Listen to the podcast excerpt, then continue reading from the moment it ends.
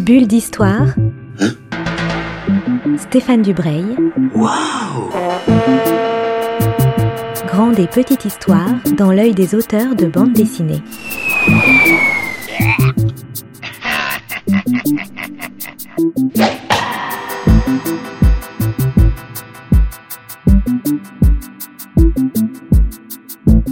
Bonjour à toutes et à tous et bienvenue dans une nouvelle bulle d'histoire sur Art District Radio. Je suis avec le dessinateur et scénariste Thierry Robin que j'ai découvert il y a maintenant euh, pas mal d'années avec deux séries, La mort de Staline et La mort du Tsar, publiées par les éditions d'Argo. Là, je suis avec lui pour parler de Pierre Rouge et Plume Noire, une très étonnante histoire sur l'histoire, si on peut dire, de la Chine. Thierry, bonjour. Ravi de vous avoir au, bout du fil. Première question, question traditionnelle qui commence toutes les bulles d'histoire. Qui êtes-vous? Ah, Qui suis-je? Ça, c'est une question assez compliquée, mais euh, si, si, on peut résumer ça à mon parcours professionnel, ça sera plus simple. Oui, oui, oui. Euh, eh bien voilà, je suis né en 1958. Euh, j'ai découvert la bande dessinée principalement dans le magazine Spirou. Et à partir de ce moment-là, je devais avoir 10 ans, j'ai décidé de faire de la bande dessinée. Mes parents étaient d'accord pour une, époque où c'était pas si évident. Et puis, et puis voilà, j'ai mené ma barque depuis. Donc, euh, au début, je travaillais dans un esprit assez Spirou, et puis voilà, mais ma, curiosité a fait que je me suis intéressé à mille autres formes de, de dessin, d'illustration, que ce soit euh, ce qui se passait euh, en France à l'époque dans Métal Hurlant à suivre, aux États-Unis dans le comics, et puis j'ai créé un style comme ça, un petit peu. Euh, je ne sais pas comment je pourrais le qualifier, mais euh, avec une racine franco-belge évidente, euh, nourrie de pas mal d'influences et d'influences chinoises aussi, aussitôt que j'ai pu, euh, pu avoir accès à leur production artistique. et puis, du point de vue des, histoires, ma crainte, c'est de m'ennuyer en faisant ce métier. Donc, mon grand plaisir, c'est de passer du coq à l'âne de façon assez radicale. Donc, j'ai travaillé pour, euh, dans, dans, des histoires euh, chinoises euh, fantastiques du début du siècle. À un moment, avec Lewis Trondheim, on a décidé de faire des histoires pour tout, les tout petits, genre 5 ans, avec une série qui s'appelait Petit Père Noël. Après, j'ai arrêté ça pour faire La mort de Staline, qui n'a strictement rien à voir. Enfin voilà. Donc, j'adore serpenter comme ça dans des nouvelles expériences, que ce soit graphique ou, scénaristique. Alors, ce qui est intéressant avec euh, cet album Pierre Rouge et Plume Noire, c'est que vous racontez que c'est une bande dessinée qui a été créée en Chine pour le marché chinois, ce qui n'est pas, ce qui est pas banal pour un auteur européen. Comment vous vous êtes retrouvé en, Chine à produire une bande dessinée pour le marché chinois, donc dessinée par un auteur français? Ben, je, je, m'en vante et j'en suis assez fier. C'est la première fois qu'un éditeur chinois, je suis le premier auteur euh, étranger à publier une bande dessinée directement pour le marché chinois. Les, Dargo a acheté les droits de ce livre à, l'éditeur chinois pour le publier en France, mais c'est une production, euh, on va dire, 100% chinoise. En fait, euh, donc je, je, nourris un intérêt pour ce pays depuis très longtemps avec avec des attirances et puis des comment je pourrais appeler ça de des, déceptions. Euh, j'ai commencé à voyager dans, ce pays avant Tiananmen. Tiananmen est survenu, donc c'était assez compliqué de, rester euh, euh, fasciné par ce pays. Je, je, le suis quand même pour des raisons qui m'échappent. donc j'ai fait une première série qui s'appelait Rouge de Chine chez Delcourt.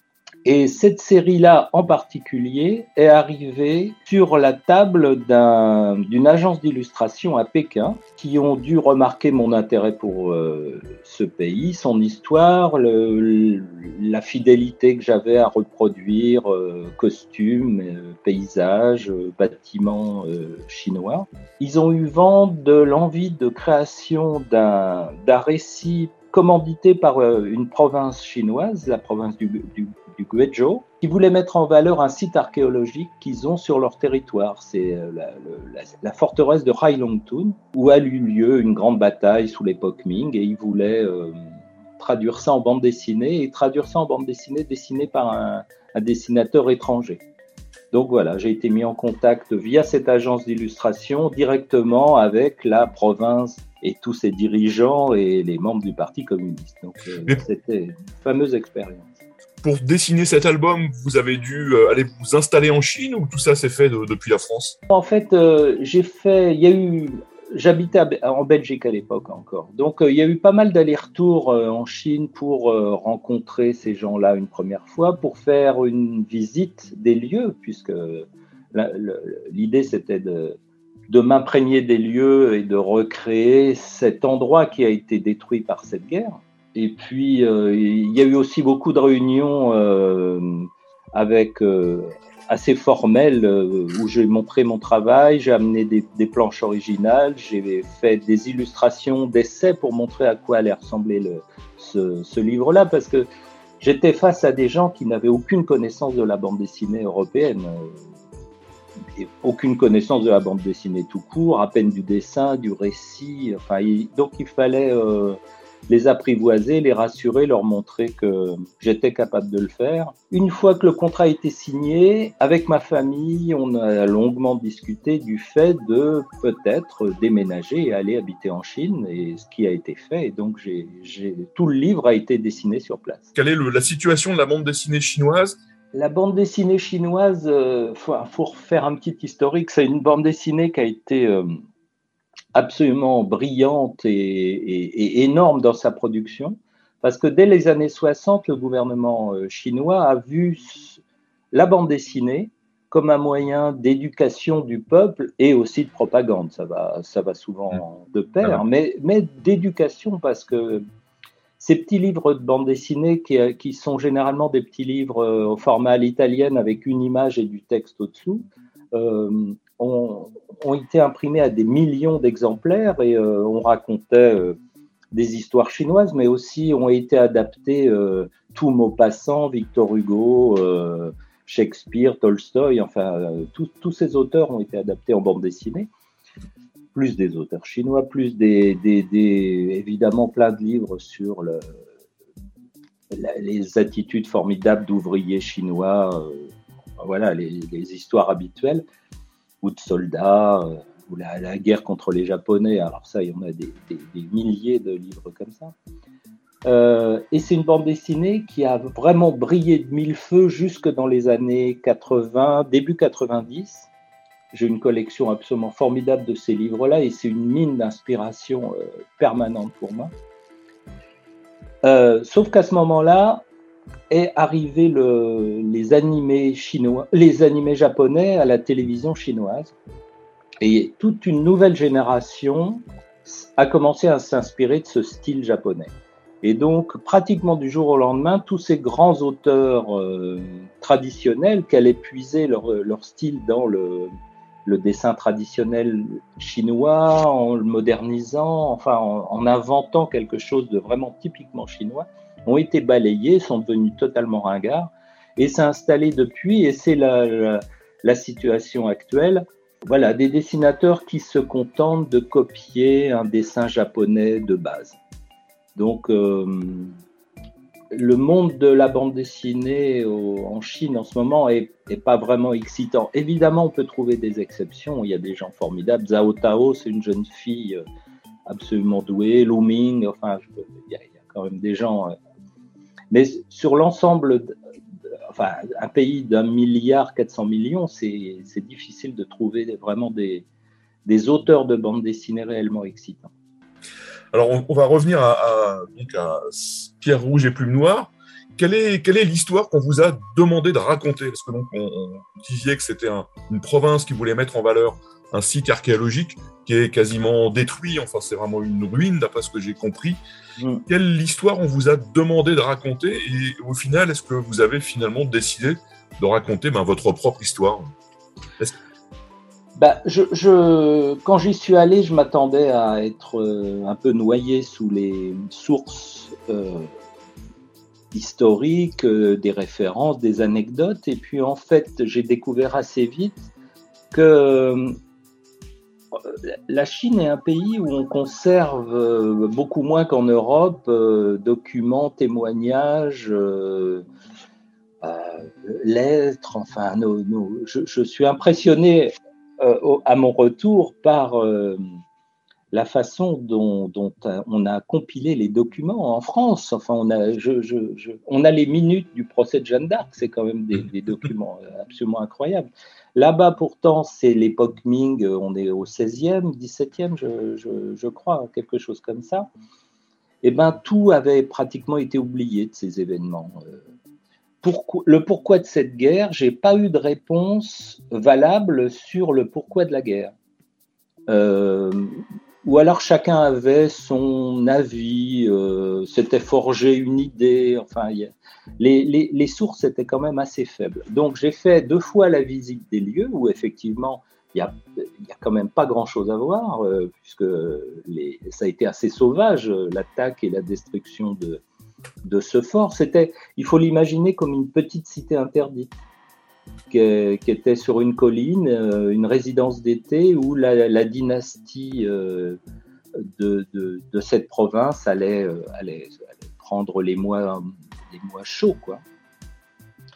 Et, et, donc j'avais pour mission de raconter la construction de la citadelle quelques siècles avant, la guerre qui a été menée et, la destruction, enfin la totalité de la vie de, cette citadelle. Et au moment de, la visite, je me suis confronté euh, enfin, je me suis retrouvé face à très, très peu d'éléments intéressants à raconter, ou en tout cas euh, typiques, exotiques, je, je pourrais dire. J'étais face à, en fait, une histoire d'une grande banalité où euh, on a une jalousie entre deux puissants, la guerre est déclarée, la population se retrouve euh, euh, réfugiée dans ce fort, à faim parce que la, nourriture vient à manquer, et puis il y a un assaut final, destruction et massacre. Voilà, une histoire qui, a eu lieu dans, dans tous les continents du monde. Enfin, en France, on a 40 exemples de ce, type d'histoire. Donc, euh, euh, voilà, je suis rentré avec ces quelques documents euh, écrits sur une feuille et je me suis dit, bah, va falloir ajouter du jus à tout ça, des anecdotes, des personnages. Et, donc, le gros de ma réflexion, ça a été de nourrir ce, cet embryon de récit. Oui, d'ailleurs, le, le, récit, comme vous dites, est vraiment très, très banal. Mais ce qui n'est pas banal du tout, c'est la, galaxie de personnages qui rendent cette, euh, cette l'histoire que vous racontez vraiment passionnante parce que les, les, les, enjeux, les tensions entre les personnages, c'est finalement ce qui va faire avancer le, le, récit, qui va faire avancer l'assaut. Ça, mhm. je trouve, c'est quelque chose que j'ai trouvé d'assez, euh, d'assez brillant et, on s'attache à tous les personnages.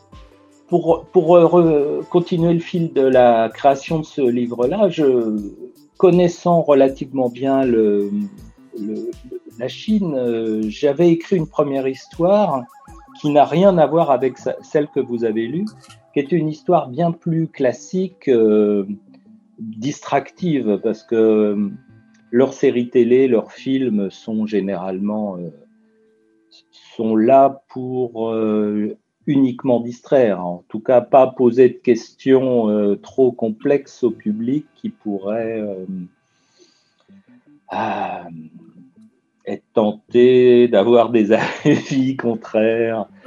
Euh, donc voilà. Donc, donc moi, bon soldat, j'avais écrit une première histoire comme ça de, de pure distraction. Et puis je l'ai envoyée. Ils étaient tout à fait d'accord pour la publier. Et puis au moment de, commencer à la dessiner, je me suis aperçu que j'avais absolument aucune envie de raconter une histoire aussi banale. Déjà, le contexte était banal, mais alors raconter une, une histoire euh, vraiment classique dans ce cadre-là, c'était vraiment trop. Donc, j'ai tout mis au panier. Et puis, je me suis dit, je vais reprendre exactement les mêmes éléments, les mêmes anecdotes, mais mais je veux en faire quelque chose d'un peu plus littéraire, on va dire, ou philosophique, si on peut employer ce mot-là. Et donc j'ai trouvé l'idée de que l'histoire ne soit pas soit racontée par des témoins, et donc les témoins en question, c'est un, corbeau qui passe par là, un peu par hasard, qui suit la file de réfugiés et qui va aller jusqu'à cette montagne et qui va commencer à, ouvrir un dialogue avec euh, la montagne sur laquelle a été construit ce fort. Et donc ces deux personnages-là, par leur dialogue, c'est des personnalités très différentes, c'était ça l'intérêt. On a un corbeau très cynique, une montagne pleine d'empathie pour les habitants.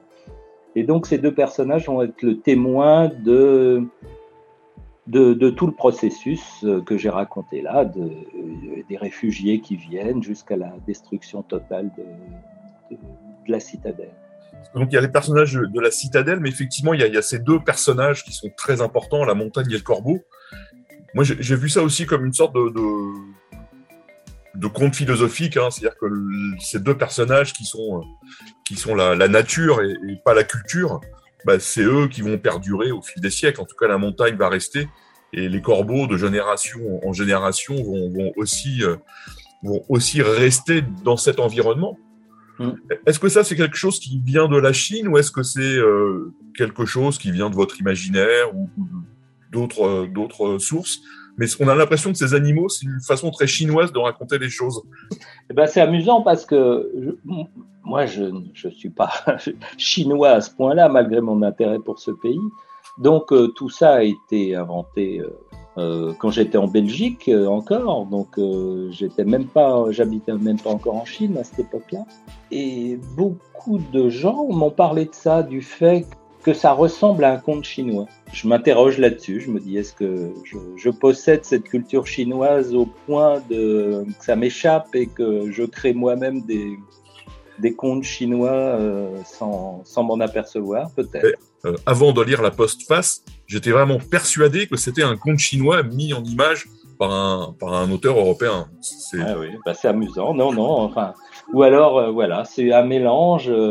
C'est vrai que dans mon dessin aussi, je pense que j'ai, à force de regarder ces images, il y a des éléments de la culture euh, graphique chinoise que je dois mettre euh, et je m'en aperçois plus. Je, pense ça aussi. Je, voulais aussi qu'on parle des autres personnages de, l'histoire, parce qu'il n'y a pas que cette montagne et le corbeau. Hein. Eux racontent, racontent, tout ça vu de très haut et vu euh, du point de vue de l'éternité. Mais il y a des, les personnages du fort sont assez, sont assez magnifiques. Il y a notamment le, le, roi, on va appeler ça le, roi du, de la contrée, le roi du fort, qui est donc assiégé, qui est une espèce de, de roi fou, une espèce de, mhm. de, roi obsédé par euh, un art qu'il n'arrive pas à, à, mettre en route. En tout cas, c'est un mauvais peintre, c'est un mauvais sculpteur, c'est visiblement un mauvais architecte. C'est quelqu'un qui totalement se désintéresse totalement de ce qui arrive aux gens aux gens du fort, il leur apporte des solutions un peu ridicules en, peignant le, le, nom des portes. J'ai trouvé que c'était un très très beau personnage, totalement dramatique. Mm-hmm.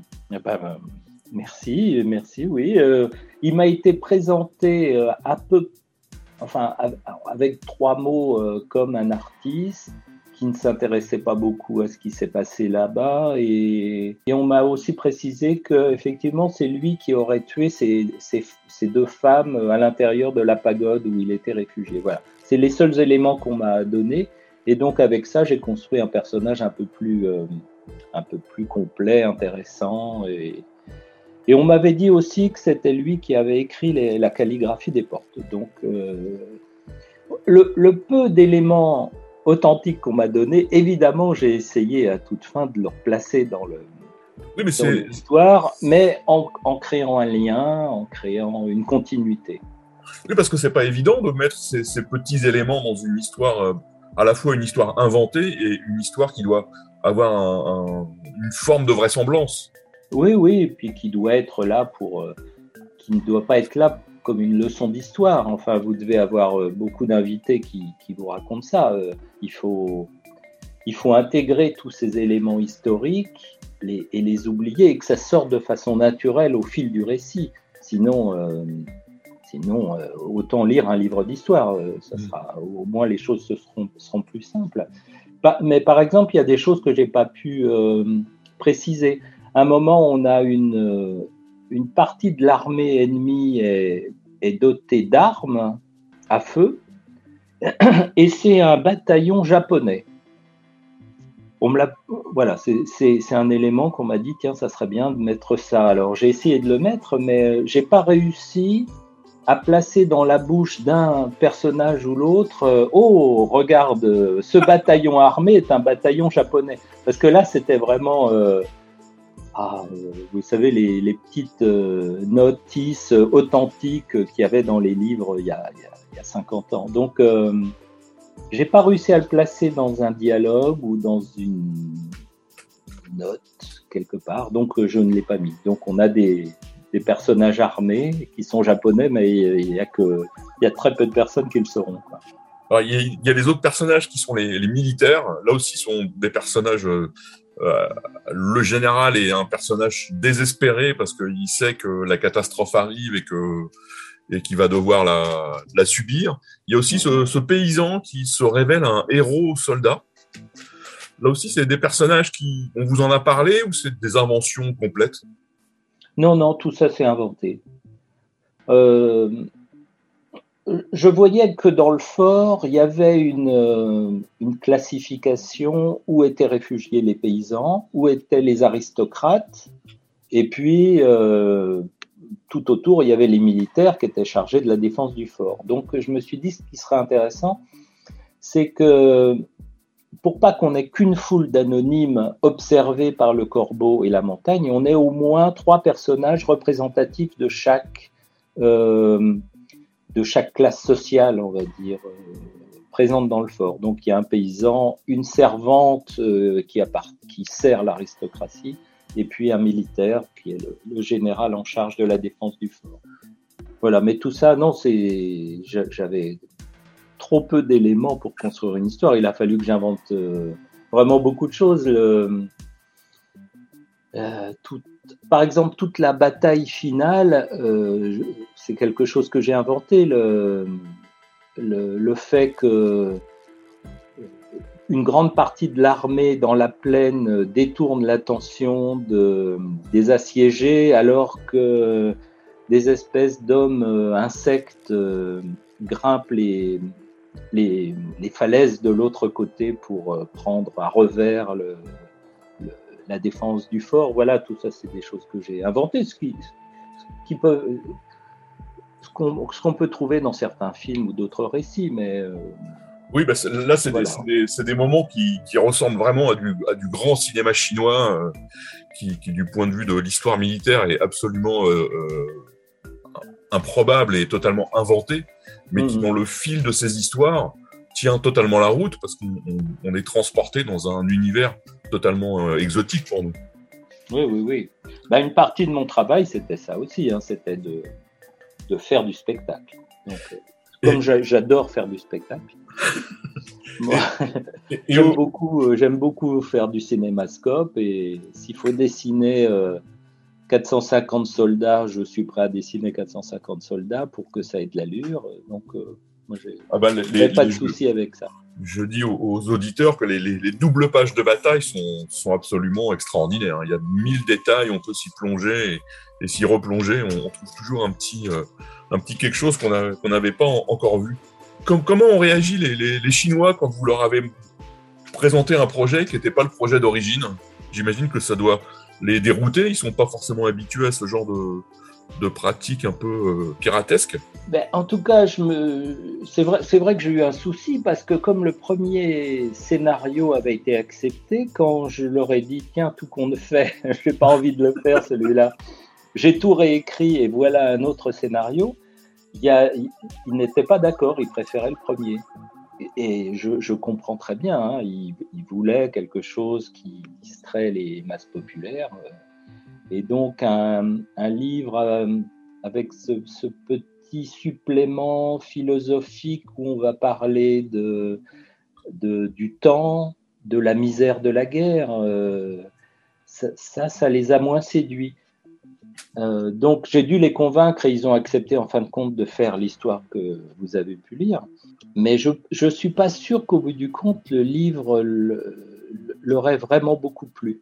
Euh, j'en ai discuté avec un des éditeurs qui m'a dit oui, euh, c'est pas étonnant que ça n'ait pas beaucoup plus une histoire trop particulière pour euh, le marché chinois. Simplement, par exemple, le fait qu'il n'y ait pas de bons et de méchants. Ça, c'est quelque chose d'un peu flou pour un livre de bande dessinée, surtout que la bande dessinée est considérée là-bas comme une littérature pour enfants. Hein, forcément, c'est pas, il n'y a pas de public ado-adulte pour la bande dessinée.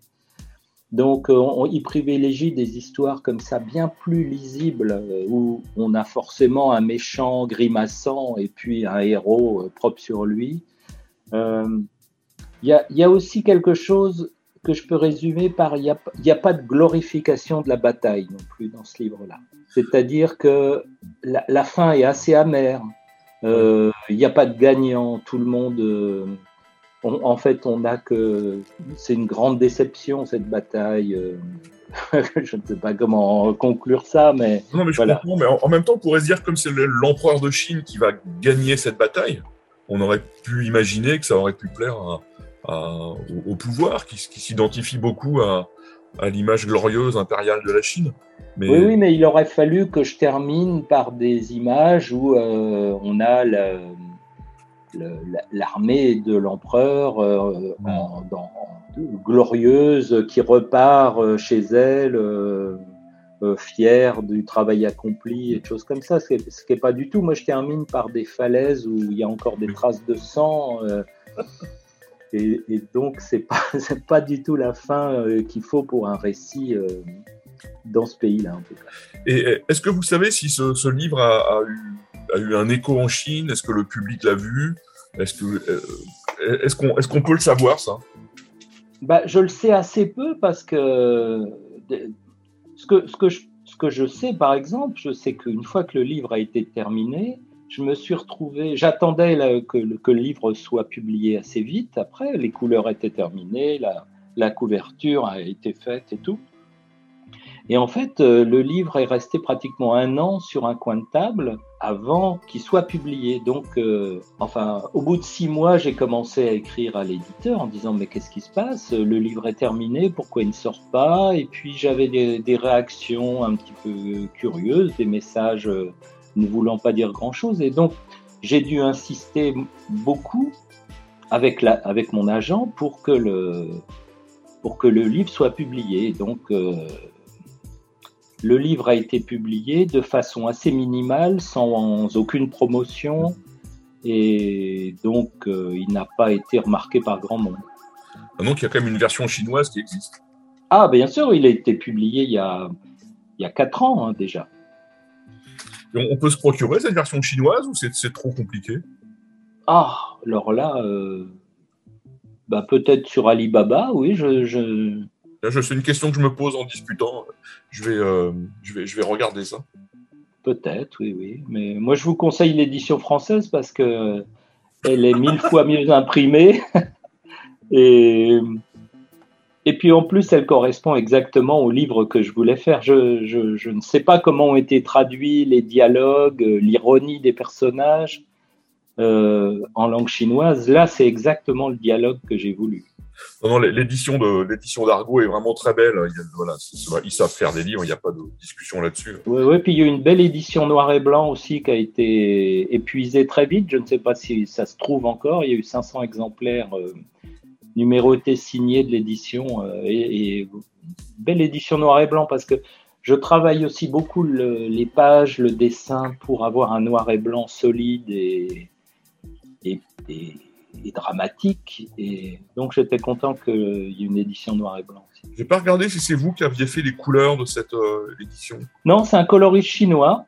Ah oui. oui. Ouais, Comme euh, j'étais en Chine, je me suis dit tiens, euh, travaillons avec des, des gens du cru. Et c'est un monsieur qui s'appelle Pan Jeming et qui, est, vraiment très doué.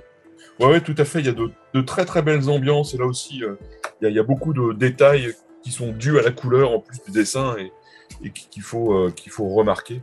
Bah, et Thierry, on, je vous remercie pour ce, ce moment ah. passé avec moi parce que le, le, temps passe, le temps passe et puis, euh, Et puis, bah, on est arrivé au terme de notre entretien. Donc, je vous, remercie encore de, de, nous avoir raconté tout ça sur, sur votre album. Je rappelle donc que c'est publié par les éditions d'Argo. Euh, ça fait 120 pages et c'est au prix de 22,50 euros. Voilà, on trouve ça dans toutes les bonnes librairies et, et assimiler. Et je vous dis ben, à très bientôt. Eh ben, merci de votre euh, invitation. Bulle d'histoire. Bulle d'histoire avec Stéphane Dubreuil. Waouh Une émission à retrouver le mardi et le samedi à 10h30.